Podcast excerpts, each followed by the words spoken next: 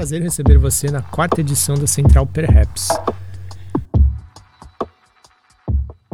Hoje vamos trazer muitas dicas musicais daqui do Brasil e da gringa. Vamos falar também do relançamento em vinil da discografia do Racionais MCs, dos 20 anos de um clássico do rap e muito mais. Para começar, os proprietários da estrutura física e concessão da antiga MTV vão lançar um novo canal em dezembro com foco na cultura pop, série, games, esportes, animes, além de outros conteúdos que englobam o universo jovem. A Loading estará disponível via streaming e será lançada ao mercado com a quinta maior cobertura da TV aberta, disponível também em todas as operadoras de TV paga. Aliás, o Thunderbird, que era VJ da MTV, fez um especial muito legal de 30 anos da emissora. Vale a pena também correr lá no YouTube e assistir. Se você já viu o filme Corra ou a série Atlanta, sabe quem é o Lakeith Stanfield. Pois então, o ator vai ser a voz do primeiro samurai negro em um novo anime da Netflix, que sai em 2021 e se chamará Yasuki. Eu estou bem ansioso para assistir. E você? O perfil oficial da Bugnipe no Instagram anunciou um box com os discos de vinil do Racionais MCs, com o início da pré-venda no dia 3 de novembro. Buscando informações nos comentários da postagem, dá para ver que eles serão vendidos como um box ou individualmente. Os preços ainda não foram revelados, mas se tratando de Racionais, vale se preparar para ter esse clássico na coleção. Essa semana eu participei pela primeira vez do podcast da Rap TV, a convite do Mascari e do Zurk, juntamente com o JH da Rap Sheet. O assunto? Falamos do aniversário de 20 anos do disco Stanconia, um clássico do Outcast. O papo foi bem leve e enalteceu a importância de um trabalho que quebrou barreiras estéticas, sonoras e de discurso, em um momento em que o rap ainda se livrava da coisa East Coast, West Coast, abrindo espaço para a chegada pesada das produções de Atlanta, terra de Big Boy e Andre 3000.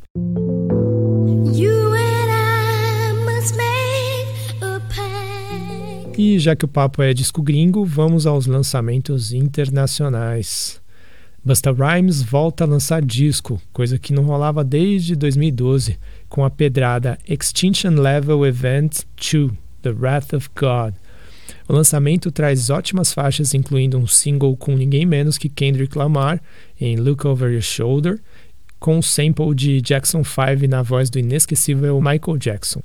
Ainda tem Anderson Paak, Mary J. Blige, Rick Ross, Rhapsody, Q-Tip e até Mariah Carey quase numa continuação de I Know What You Want. Inclusive, a malandragem aqui é que ele sampleou a própria música. Ele apresentou o disco ao vivo no dia 30 de outubro em um show no Apollo Theater, pico clássico de shows em Nova York que você pode achar fácil fácil aí no YouTube.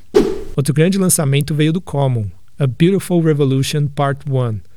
Esse é daqueles discos que você ouve uma vez e já se encanta, seja pela rima, o instrumental ou o flow marcante do rapper de Chicago.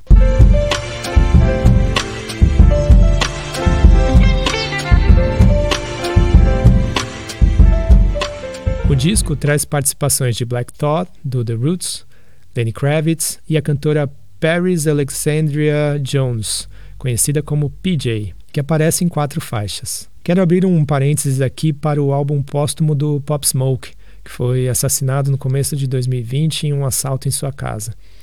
O disco Shoot for the Stars, Aim for the Moon virou um sucesso no aplicativo TikTok e emplacou vários hits nas paradas da Billboard inserindo o rapper na 31ª posição entre os artistas mais ouvidos no Spotify no mundo. Destaque para as faixas For the Night, que entrou no top 100 entre as mais ouvidas do Brasil na mesma plataforma, What You Know About Love. Vale assistir o clipe de Aim for the Moon, que conta com a participação de Quavo, que serviu também para uma homenagem do rapper do Migos no BT Hip Hop Awards, que rolou no dia 27 de outubro. Pop Smoke foi reconhecido como melhor novo artista de hip hop, o que foi bem legal. Vocês se lembram que o Jonga estava representando o Brasil na categoria Melhor Flow Internacional? Pois não deu para ele. O prêmio ficou com um artista de muito talento, Stormzy, lá do Reino Unido. Parênteses. Leia o texto Enraizamento do Grime no Brasil, que cita o MC vencedor lá no perhaps.com. Se animou com esse prêmio? No YouTube você encontra todas as apresentações dessa premiação Zika, que teve um cipher pesadíssimo com a Brandy, Tiana Taylor, Erika Badu e Her, todas rimando demais. Entre os grandes prêmios, Megan Thee Stallion levou artista de hip hop do ano. Quem não conhece a rapper tem um perfil bem maneiro dela no perhaps.com também. Na categoria Álbum de Hip Hop do Ano, Roddy Rich levou com Please Excuse Me for Being Antisocial. Por fim, quero destacar o prêmio de Eletrista do Ano, que merecidamente foi para a MC da Carolina do Norte, Rhapsody. O momento dela recebendo o prêmio é bem emocionante e revela que, aos 37 anos, ela nunca tinha vencido nenhuma premiação. The winner is for Lyricist of the Year. Mm -hmm. I'm sorry. 2020? That's crazy. Rhapsody. Oh, yeah! I, I want BET Award! Yeah! And hold up, wait yeah. a minute. Here, this is I for you. I came here to do a cipher. But if you still Falou também da importância de reconhecer o corre das minas e do fato desse prêmio ter vindo de uma mídia negra, no caso, a BET. Bora agora para os lançamentos nacionais? Esses todos chegaram para a gente no Chegou no e-mail. Quer ver seu conteúdo por aqui? Escreve para a gente no contato arroba perhaps.com.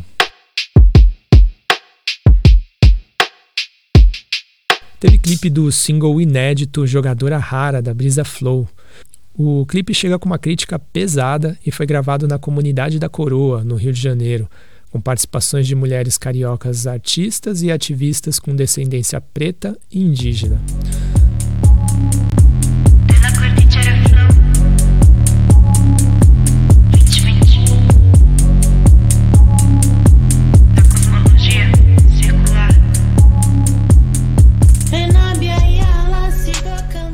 Emissário, lembrado por seu trabalho no grupo Pentágono, lança Acredito no Amor, seu primeiro single do seu próximo trabalho de estúdio.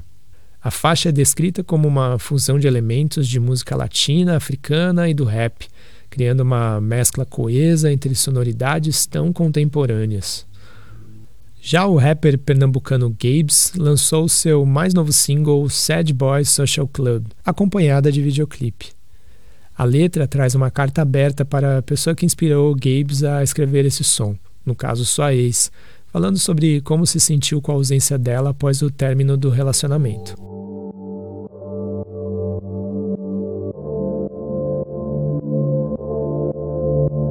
E eu que já morri umas quatro vezes esse ano e não foi nada, não sinto nada. Agnes Nunes, cantora baiana que ficou conhecida por cantar versões de hits na web e por lançar músicas com xamã, apresenta o EP Romaria. O trabalho presta uma homenagem da cantora às cidades por onde passou ou que gostaria de conhecer, como São Paulo, Lisboa e Hiroshima. O curitibano Tony Brandão, integrante do grupo Radioativo, lançou o clipe da faixa Acorde. Gravado numa pista de skate, o som é parte do projeto Tempos Vitae, da produtora Reverb Music Company, que tem como intuito fortalecer os artistas curitibanos por meio de produções audiovisuais. Na linha instrumental, o MC produtor Thiago Frugoli lança Thiago Frugoli Ensemble Sal das Ondas Casa Remix. A produção fica disponível no Bandcamp a partir do dia 3 de novembro e conta com participação de Pizzan, Duelo da Corrente, e Low Leaf, cantora, beatmaker e arpista de Los Angeles. Para fechar, um projeto menos óbvio e que já estava na rua, que é o disco Sonorado do Pupilo, baterista da Nação Zumbi. A ideia dele foi montar um repertório em cima de influências do começo do hip hop, ali quando os DJs descobriram os breakbeats. Então é isso mesmo que você já imaginou. Ao dar o play, vai encontrar longos trechos puramente percussivos, perfeitos para b-boys e b-girls e altamente sampleável. Não se espante se sentir uma pegada da Incredible Bongo Band, aquele projeto que serviu de base para muito rap e muita festa nos primórdios dessa cultura quarentona, pois a intenção era essa mesma. Bora para as dicas de filmes e livros? Tem um filme que estreou faz um tempo e que muita gente falou a respeito, mas que eu fui ver só agora. The 40 Year Version. A produção é aquela estreia certeira da Rada Blank, que assina o roteiro, direção e atuação no papel principal. Gravado em preto e branco, o que já é usado por si só, o filme mostra a história de uma mulher que, ao se aproximar dos 40 anos, entra meio que numa crise existencial. Any more thought on what kind of play we want to write? Remember, if you put in nothing, it'll be nothing. Like your career?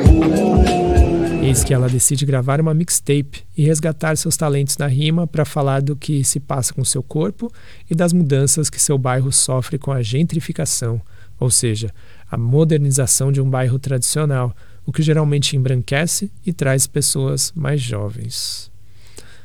Eu curti muito e recomendo demais. Está disponível lá na Netflix. E seguindo os conselhos do eterno ET Bilu, a gente busca nosso conhecimento daqui, indicando o lançamento da nossa parceira Aline Valek, Cidades Afundam em Dias Normais. O livro começa com a história de Alto do Oeste, uma cidade fictícia que ficou submersa no início do milênio e que é revelada com a seca do Cerrado.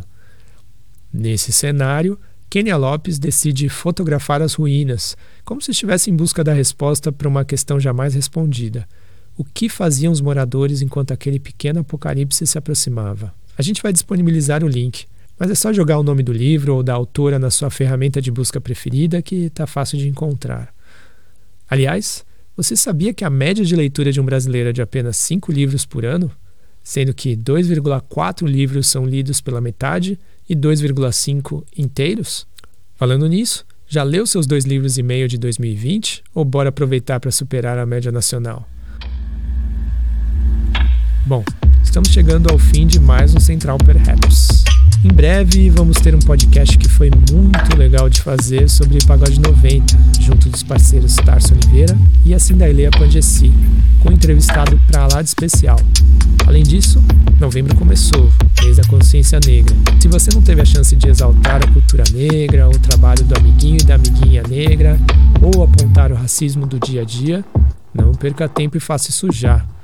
Leia para se informar, troque ideias e não deixe apenas para fazer um post no dia 20. Pode pá?